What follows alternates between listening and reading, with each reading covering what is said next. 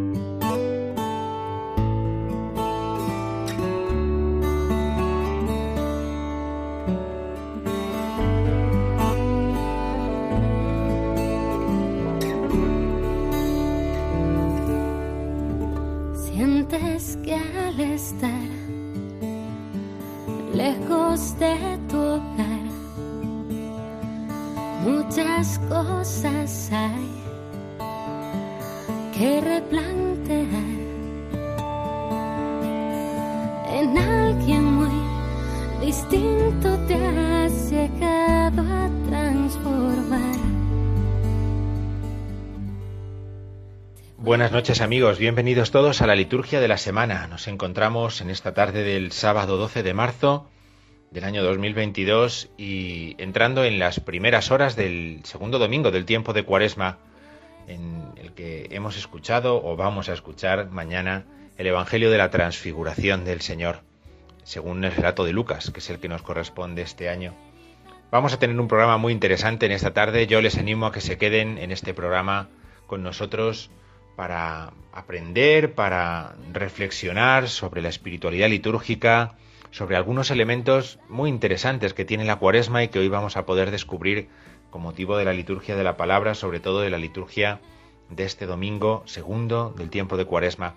Vamos a dedicar a esto nuestro programa, después nos acercaremos también a la celebración litúrgica de San José, el esposo de la Virgen María. El sábado próximo es San José, el patrono de la Iglesia Universal, y vamos a leer las oraciones que en este día rezamos en la Iglesia.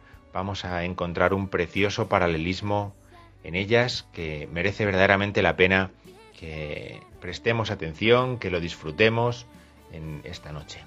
Terminaremos el programa de hoy acercándonos al número 10 de la institución general del misal romano. El número 10 es un número interesantísimo y nos acercaremos brevemente, si, si, el tiempo nos lo permite, para poder también continuar con ese recorrido que estamos haciendo de sábado en sábado, aquí en la liturgia de la semana de la instrucción general del misal romano. Bien, tenemos un programa entonces cargado de cosas, lleno de, enseñanzas, lleno de reflexiones, lleno de liturgia, que en definitiva es lo que queremos para esta hora. Vamos a comenzar recorriendo la liturgia de la segunda semana del tiempo de Cuaresma.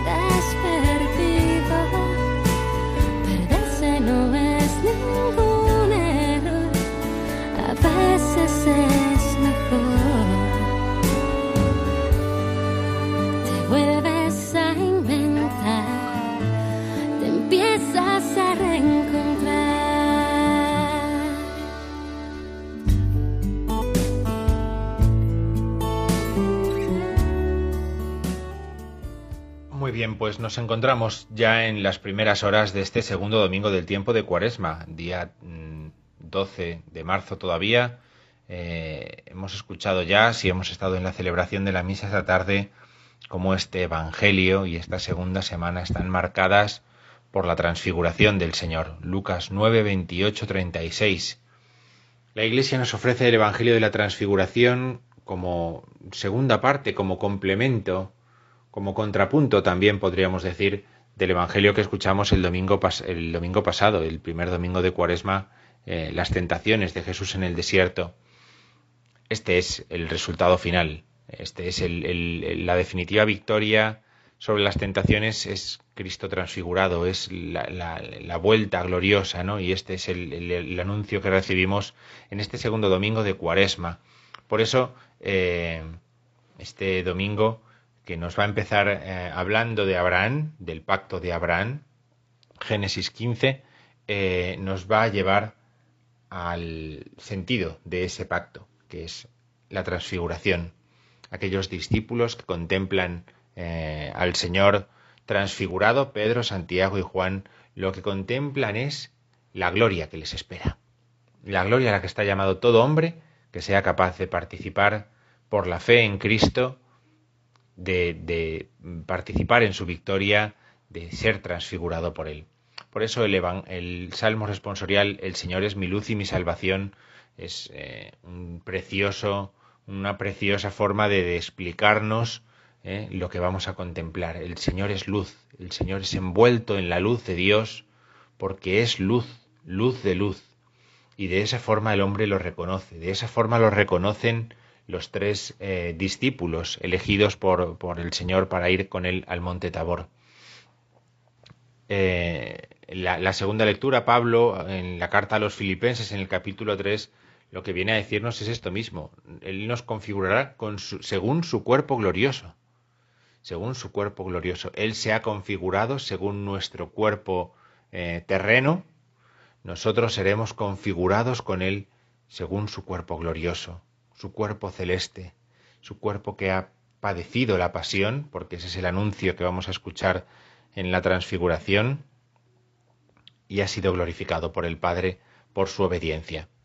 Estas son las lecturas del domingo segundo de Cuaresma, 13 eh, de marzo. Podríamos recordar también que el 13 de marzo fue elegido Papa Francisco. Eh, fue un 13 de marzo del año 2013 cuando fue elegido Papa hace nueve años mañana. Bien, el lunes 14 de marzo es lunes de la segunda semana de Cuaresma. Seguimos viendo en las lecturas feriales del tiempo de Cuaresma esas actitudes propias del cristiano en la Cuaresma. La del lunes es el perdón, el perdón. Daniel en el capítulo 9 pide perdón a Dios, el profeta Daniel, por los pecados que ha cometido su pueblo, reconoce los pecados que ha cometido su pueblo y le pide perdón a Dios por ellos. En el Evangelio el Señor nos enseña, perdonad y seréis perdonados, perdonad y seréis perdonados. Esta enseñanza nos enseña que una actitud típica de la cuaresma es el perdón, pedir perdón y conceder perdón. El martes 15, martes de la segunda semana de cuaresma, es también día ferial, y la actitud que en este día trata de enseñarnos la Iglesia en el tiempo de la cuaresma es el obrar bien, no como se dice, sino como debe hacerse, porque algunos no mm, hacen lo que primero han dicho, y entonces en esa incoherencia se acaba la cuaresma, se acaba el seguimiento del Señor y se acaba todo. Ya los profetas, Isaías, vamos a escucharlo en la primera lectura, se empeñan en esto, en que el pueblo eh, de Dios tenga esta conciencia clara de que está llamado, está llamado a obrar bien, no solamente a saber qué es el bien, que eso se lo ha enseñado Dios dándoles la ley, sino llamados a obrar bien. El miércoles, miércoles 16 de marzo, es miércoles de la segunda semana de Cuaresma. Y en él vamos a escuchar, eh, como en unas lecturas que se nos adelantan un poco, unos días, ¿no? porque son más eh, con la perspectiva de la tercera, cuarta semana de Cuaresma, el anuncio de la pasión del Señor. Lo vamos a escuchar de una forma profética, misteriosa, en Jeremías, en la primera lectura. Lo vamos a escuchar también eh, cuando el Señor advierte a los discípulos de que será apresado, condenado a muerte, ejecutado. El final de la cuaresma nos es recordado en estas, en estas lecturas en este día miércoles 16 de marzo. El jueves 17 también es eh, ferial, eh, salvo que haya que hacer conmemoración de San Patricio. San Patricio, eh, aquel obispo que evangeliza Irlanda y que se convierte en uno de los grandes evangelizadores de Europa en los primeros siglos de la vida de la Iglesia. En, las lecturas vamos a escuchar cómo eh, estamos llamados a confiar en, los bienes que vienen del Señor y a, ponerlos en práctica, a ponerlos en, ejercicio, a ponerlos en acción. la parábola del pobre Lázaro y del rico eh, que banqueteaba en su casa mientras Lázaro moría eh, es un relato que nos muestra bien cómo es necesario también como una actitud propia de la cuaresma ver lo que viene de Dios y saber ponerlo al servicio de los demás. Maldito quien confía en el hombre, bendito quien confía en el Señor. Nos lo va a advertir Jeremías en la primera lectura. Lo que recibimos nos tiene que hacer confiar en el Señor, no confiar en nosotros mismos, no confiar en lo que recibimos, sino confiar en el Señor. Y el viernes, viernes 18, eh, se puede hacer conmemoración de San Cirilo de Jerusalén, obispo doctor de la Iglesia. De San Cirilo han llegado hasta nosotros unos textos fundamentales de los primeros siglos, las catequesis mistagógicas, la explicación que San Cirilo hace a los que se han bautizado en la noche de Pascua de qué es ser cristiano, de qué ha sucedido en la noche de Pascua y de cómo tienen ellos que vivir la fe cristiana. Este es San Cirilo de Jerusalén. Pero si hacemos la, la, feria, ¿no? la misa de feria que está, que está recomendada para ese día, vamos a escuchar la parábola de los viñadores homicidas. La parábola de los viñadores homicidas nos anuncia ya también la pasión de Cristo. Él es el heredero, que será asesinado fuera de la viña, que será asesinado pero que traerá la salvación a todos. Lo vamos a escuchar de una forma preciosa en la primera lectura también con otro personaje del Antiguo Testamento al que no deberíamos dejar de leer en esta cuaresma, José. El relato de José, el soñador, aquel que en los sueños era capaz de descubrir la palabra del Señor y de interpretarla. La historia de José es una historia que anticipa la historia, la pasión de Cristo que se entrega para salvar a sus hermanos. A partir de la tarde entraremos ya en la solemnidad de San José, el esposo de la Virgen María.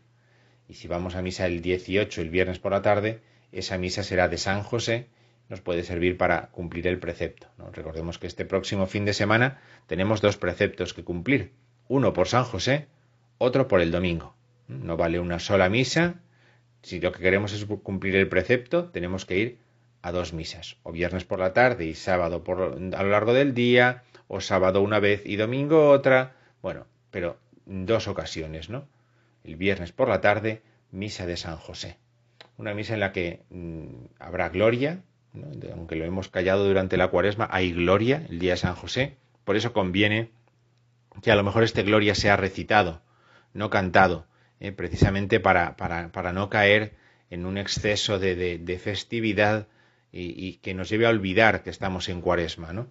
Y las lecturas, pues las lecturas las conocemos bien porque son las de todos los años. ¿eh? Ciertamente eh, la, la, promesa que recibe David, la promesa que recibe David en el segundo libro de Samuel, también el, el relato en el que José es obediente a la llamada del ángel, a la voz del ángel. José es obediente a lo que el Señor le pide, llevándose a Jesús para después ponerle nombre, llevándose a María para poner nombre a Jesús, y luego la carta a los romanos, ese pasaje en el que la fe de Abraham se ve reflejada en José, en José descendiente de Abraham.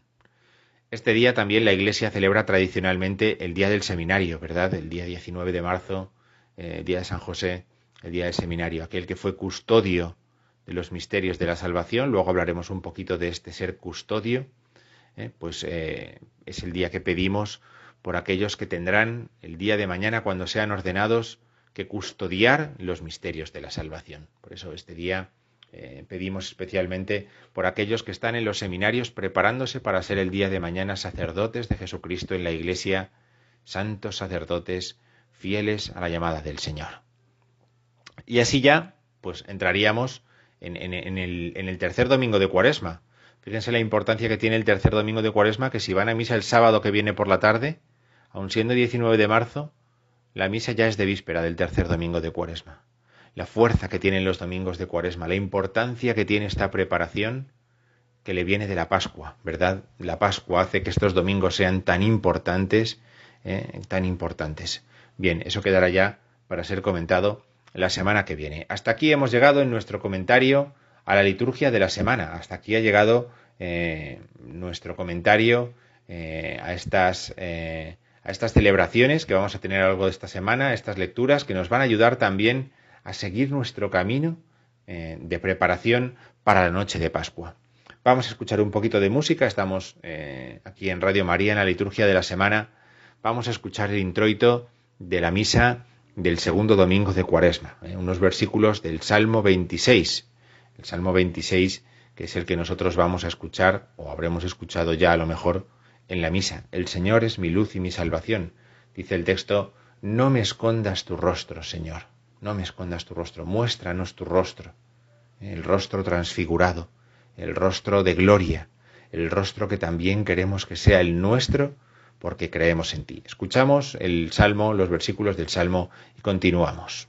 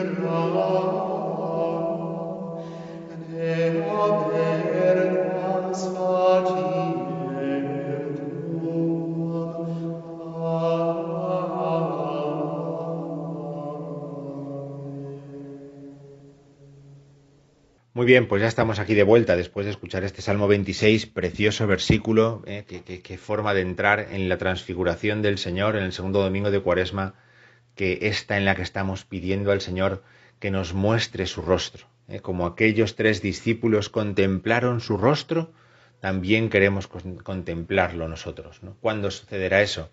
Pues al final de los tiempos, ¿verdad? Por eso eh, la celebración eucarística es una celebración que nos lleva siempre a la escatología, ¿eh? que nos pone en contacto con el final de los tiempos.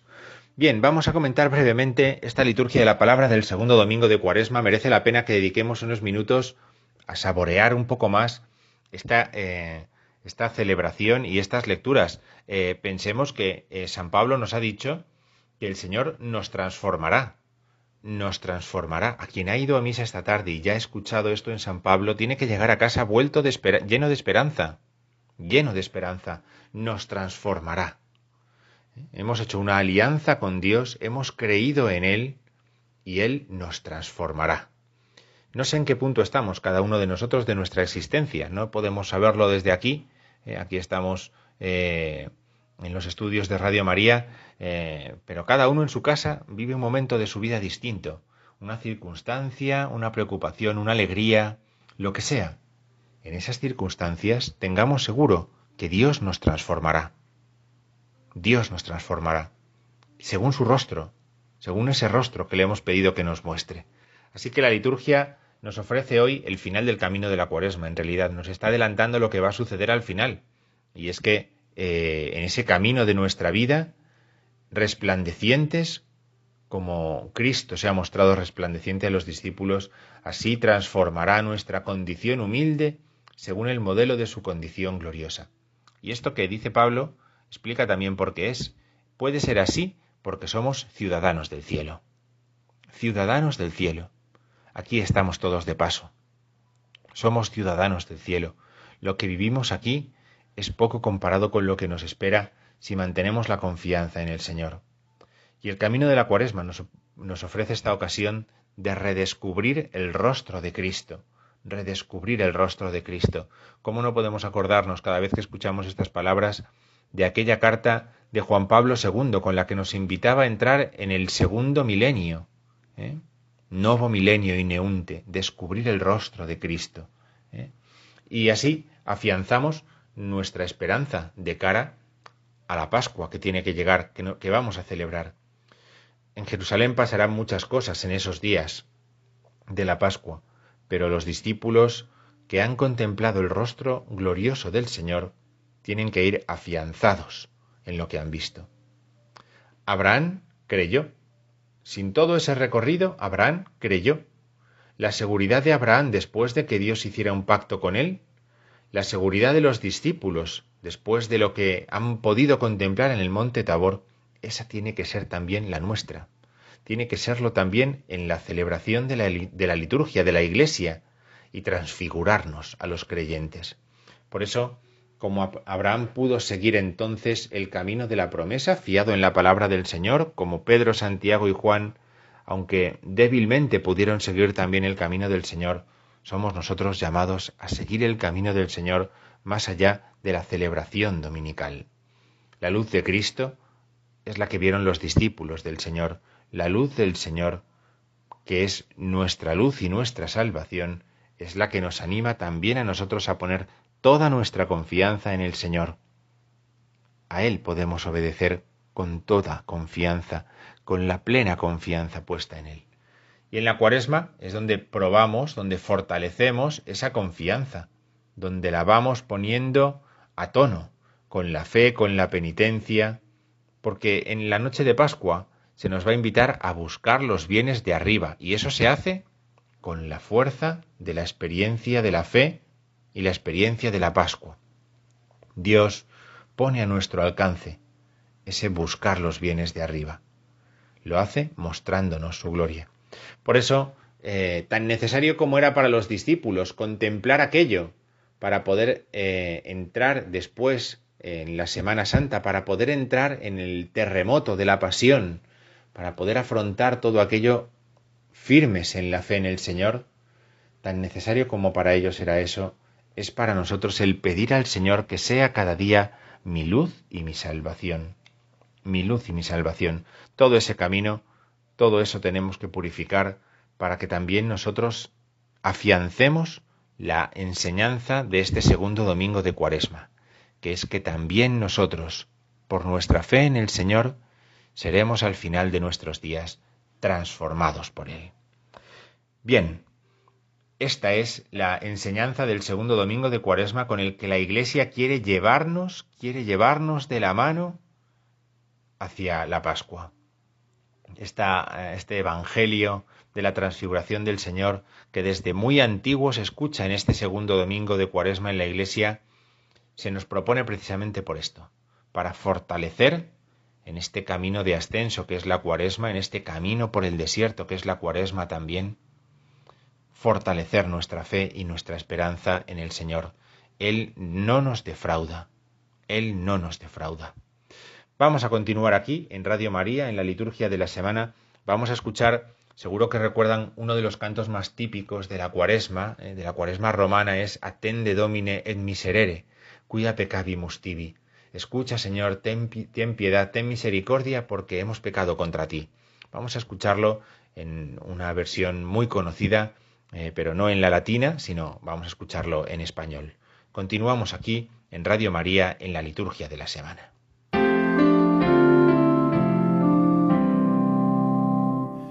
Escúchanos, Señor,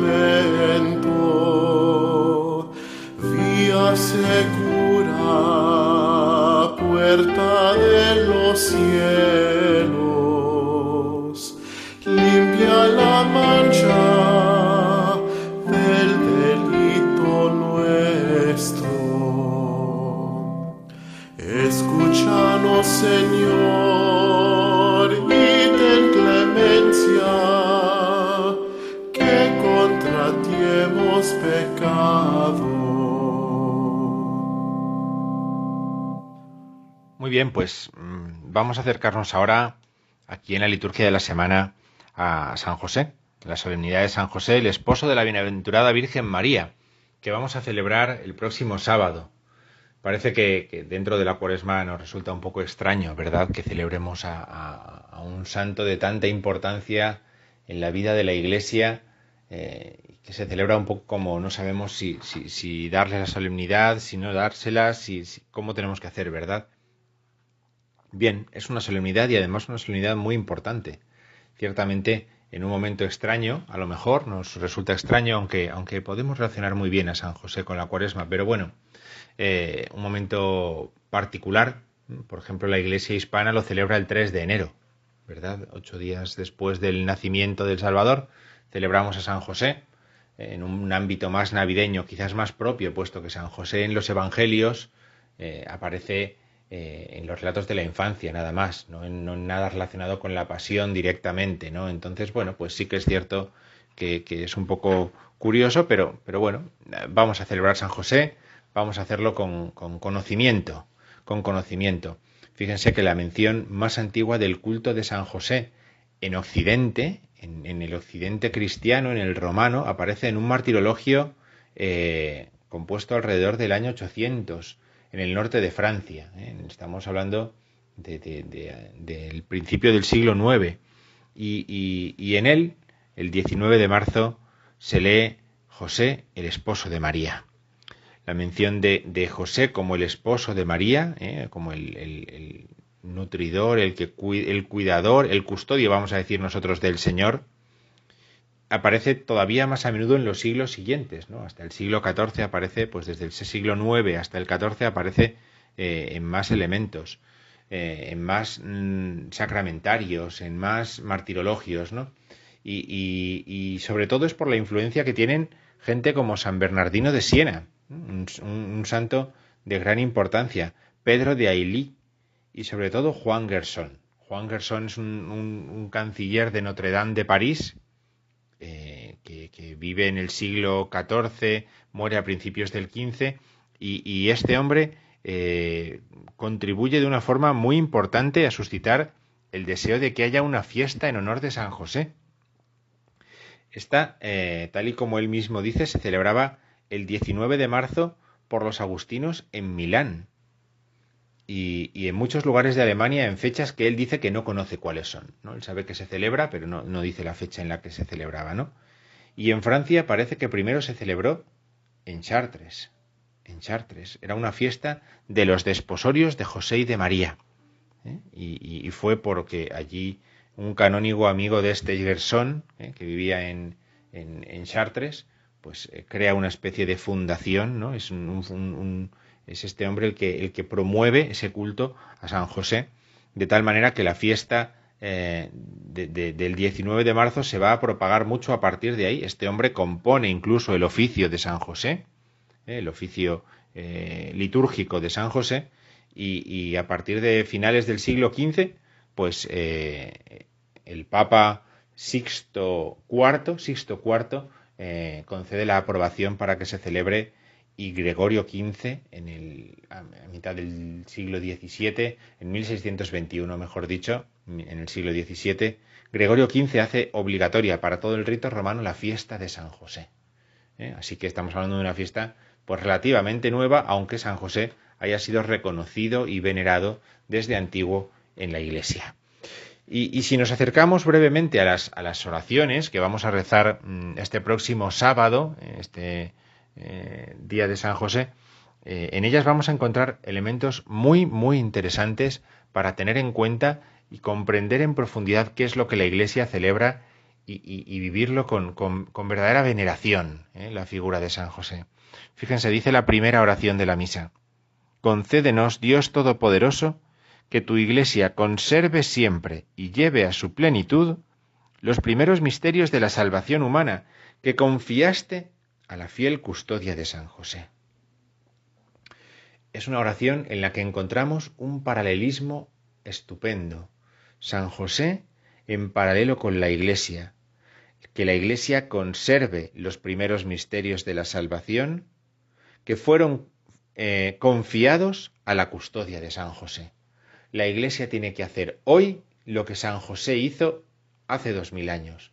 La Iglesia tiene que hacer con los misterios de Cristo lo que San José hizo con el misterio de Cristo.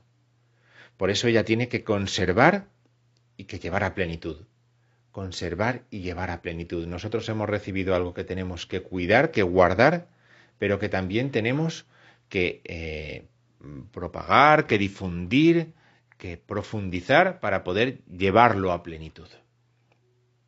Todo por ese paralelismo entre San José y la Iglesia. Fíjense, por ejemplo, en la segunda oración de la misa. Te pedimos, Señor, que así como San José se entregó con piadoso afecto a servir a tu unigénito, nacido de la Virgen María, merezcamos también nosotros servir a tu altar con un corazón puro. Una oración preciosa. Así como San José se entregó con piadoso afecto a servir a tu unigénito, merezcamos también nosotros servir a tu altar con un corazón puro. Es decir, San José sirvió al unigénito de Dios, a Cristo, nosotros sirvamos al altar de Cristo. San José se entregó con piadoso afecto a ese servicio, que nosotros lo realicemos con un corazón puro. Otra vez ese paralelismo precioso. ¿eh? Lo que San José ha hecho, lo tiene que hacer también la Iglesia. Es decir, la Iglesia encuentra en San José un reflejo en el que mirarse. ¿Cómo tratar con el Señor? Como ha hecho San José. ¿Cómo custodiar la palabra, la Eucaristía que hemos recibido, como San José ha cuidado de Jesús. Es un modelo, es un modelo precioso para la Iglesia este de San José, y las oraciones nos muestran cómo es como ponerse ante el espejo, ¿no? La Iglesia se pone ante el espejo, ve a San José y entonces ya entiende cómo tiene ella que tratar con el Señor. Bien, y cojamos la última oración de la, de la misa, la oración de después de la comunión que se llama, ¿verdad? dice de la siguiente manera, Defiende, Señor, con tu protección continua a tu familia, alegre por la solemnidad de San José, y al saciarla con el alimento de este altar, conserva con bondad tus dones en ella. San José ha tenido que defender a Cristo. San José ha tenido que defender a Cristo, ha tenido que cuidarlo desde su nacimiento, llevarlo al exilio, volver del exilio, le ha tenido que enseñar. Por eso le pedimos al Señor que lo que San José ha hecho, que es defender, también lo haga Él con nosotros. Defiende, Señor, con tu protección continua a tu familia. San José ha protegido continuamente a su familia. Pues eso mismo queremos que el Señor haga con nosotros, que nos defienda, que nos proteja. Y al saciarla con el alimento de este altar, conserva con bondad tus dones en ella. Es decir, que el recibir la Eucaristía, el recibir al Señor, nos haga conservar los dones que hemos recibido del Señor. Que nos haga más cuidadosos, más dóciles, mejores custodios de lo que hemos recibido del Señor. Bien, estas son las tres oraciones principales de la misa. Fíjense, todos los años rezamos estas oraciones. A lo mejor no hemos prestado atención a estas oraciones. A lo mejor no nos hemos dado cuenta otros años de la importancia que tienen o de el contenido espiritual y teológico que nos ofrecen. Y podemos rezar con ellas y descubrir en la Iglesia aquella que está llamada a cuidar de nosotros como San José lo hizo del Señor. En la Iglesia aquella que está llamada a cuidar del Señor en los sacramentos, en los misterios, como San José lo hizo. Ese bonito paralelismo es un paralelismo que nos sirve para mm, la predicación, para la oración personal, para comprender mejor lo que celebramos en este día. Si estamos en un, con unos matices muy propios de la cuaresma que nos tiene en atención, en devoción, en, ser sutiles a la hora de descubrir la acción de Dios, aquí tenemos unas oraciones preciosas que nos ayudan a poder hacer así. Bien, fíjense qué programa llevamos. Hemos leído la liturgia de la semana, hemos repasado las, fiestas de, este, de esta semana, nos hemos dedicado también a comentar las lecturas de este segundo domingo de Cuaresma, eh, ahora San José, y nos queda eh, como la guinda de este programa, vamos a acercarnos a la instrucción general del misal romano. Ese comentario que venimos haciendo programa a programa nos va a llevar hoy al número 10 de la instrucción de, la institución general del misal romano. Vamos a escuchar un poquito de música, la música de la banda sonora del gladiador, y continuamos en la liturgia de la semana.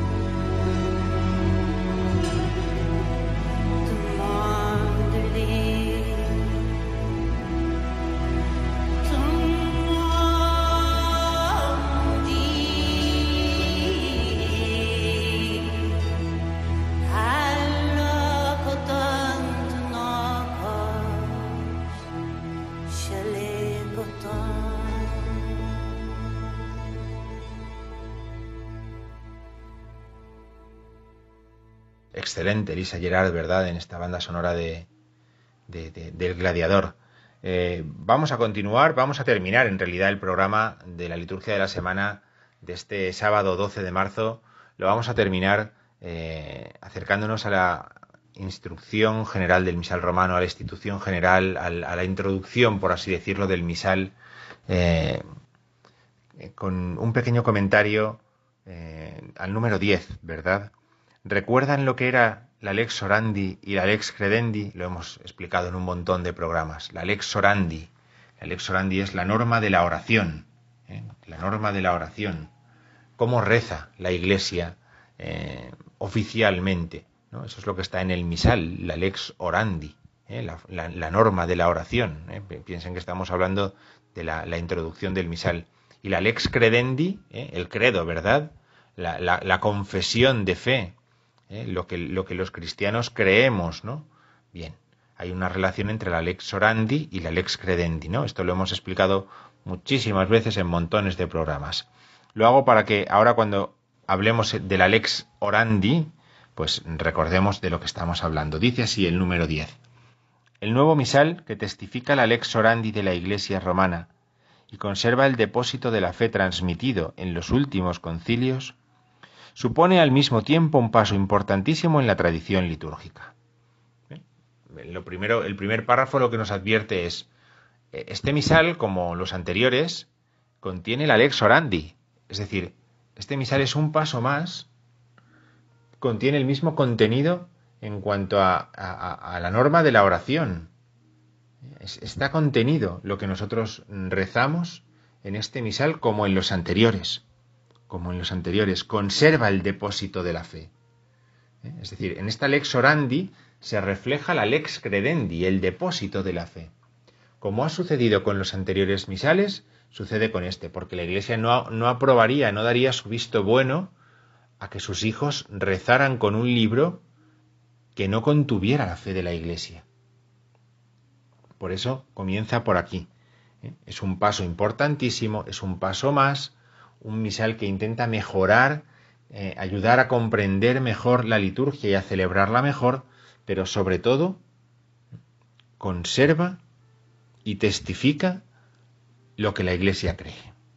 Y sigue un poquito más este número, dice, es verdad que los padres del Concilio Vaticano II reiteraron las afirmaciones dogmáticas del Concilio de Trento, pero tuvieron que hablar en un momento histórico muy distinto, y por ello hubieron de aportar planes y orientaciones pastorales totalmente imprevisibles hace cuatro siglos. Bien, este párrafo, que es el segundo y último de este número 10 del misal, viene a decirnos algo muy sencillo. Dice, mm, los padres del Vaticano II mm, trataron de, de, mostrar, de comunicar la verdad de la fe, como lo habían hecho también los padres del Concilio de Trento, y reiteraron las afirmaciones dogmáticas, es decir, el contenido de la fe en Trento es el mismo contenido de la fe en el Vaticano II. Dice, ¿cuál es la diferencia? Pues la diferencia es que los planes y orientaciones pastorales necesarios hace cuatro siglos no eran los mismos que ahora. Y por eso surge un misal, la Iglesia se da a sí misma un misal con el que mm, ella cree que va a comunicar mejor, que va a comunicar mejor para este momento de la historia. Los ritos se adaptan, los ritos se adaptan, el contenido de la fe es el mismo, no cambia, ¿verdad? Y así nosotros tenemos la certeza de que cuando celebramos con el misal, celebramos en comunión con toda la Iglesia. Nos unimos a la tradición que la Iglesia ha recibido. Somos herederos, pero a la vez somos transmisores, comunicadores de esa lex orandi que hemos recibido. Por eso el número 10 nos ayuda a, tomar conciencia de esto, de cómo mm, la Iglesia con sus libros litúrgicos, con sus libros litúrgicos comunica la fe de la Iglesia y pone en comunión a los cristianos, a unos con otros, a unos con otros. Bien, pues hasta aquí ha llegado nuestro programa La liturgia de la semana en esta noche de sábado 12 de marzo. Mm, Bien, estamos mm, concluyendo el programa. Les damos las gracias por haber querido acompañarnos en esta hora de reflexión litúrgica. Les damos las gracias por haberse quedado con nosotros para escuchar música, para aprender, para rezar en esta hora aquí en Radio María. Y nos despedimos, nos despedimos hasta una nueva ocasión. Quédense aquí con nosotros en Radio María.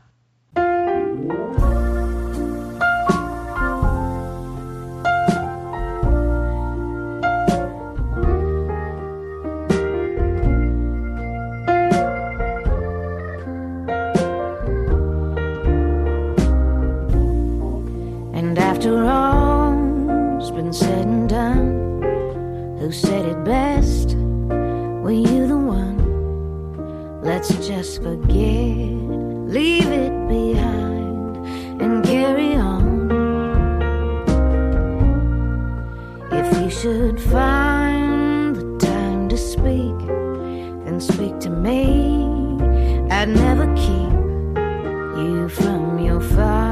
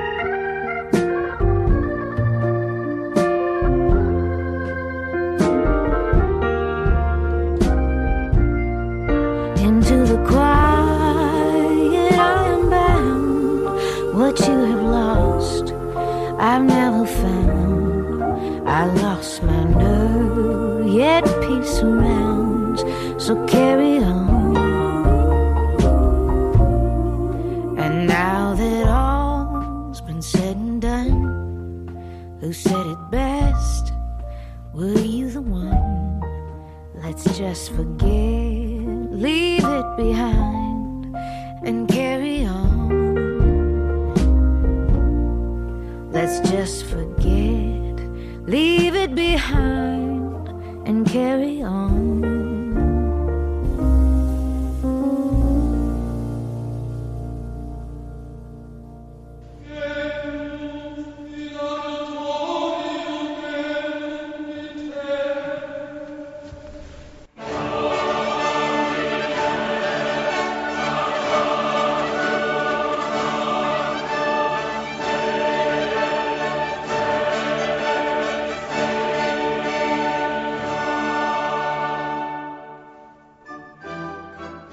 Han escuchado la liturgia de la semana con el padre Diego Figueroa.